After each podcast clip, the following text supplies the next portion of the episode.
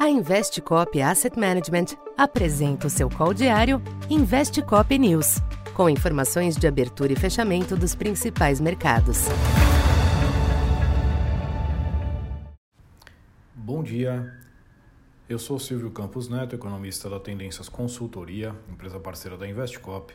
Hoje, dia 13 de setembro, falando um pouco da expectativa para o comportamento dos mercados nesta terça-feira. Os mercados internacionais sustentam nesta abertura o tom positivo dos últimos dias, à espera do segundo CPI baixo consecutivo nos Estados Unidos. Ainda que a menor inflação na margem não deva impedir o Fed de manter o ajuste agressivo na reunião da próxima semana, diante de focos de pressão ainda presentes e do mercado de trabalho aquecido, há certo alívio com a percepção de que o choque inflacionário atingiu seu ápice e começa a perder força. Com isso, o apetite ao risco traz um novo ânimo às bolsas e commodities, enquanto o dólar reverte parte de sua recente valorização global. Vale destacar que os ganhos nas bolsas europeias e nos futuros em Nova York são comedidos, limitados pelas altas dos últimos dias. Com a antecipação já promovida do CPI, não se pode descartar um esfriamento do movimento após sua divulgação.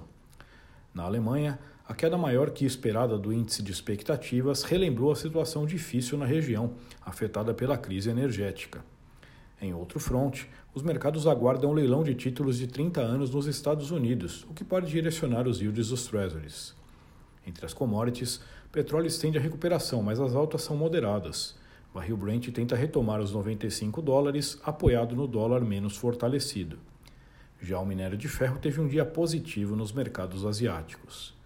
Aqui no Brasil, com questões locais fazendo pouco preço, o ambiente externo deve continuar direcionando os ativos.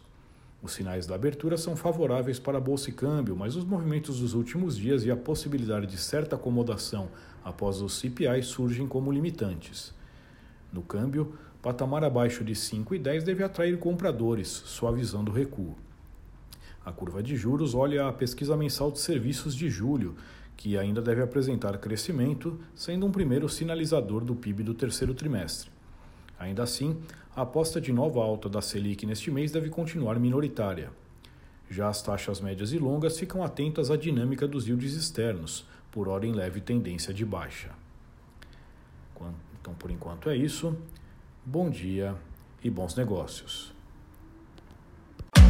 Essa foi mais uma edição Investe Cop News.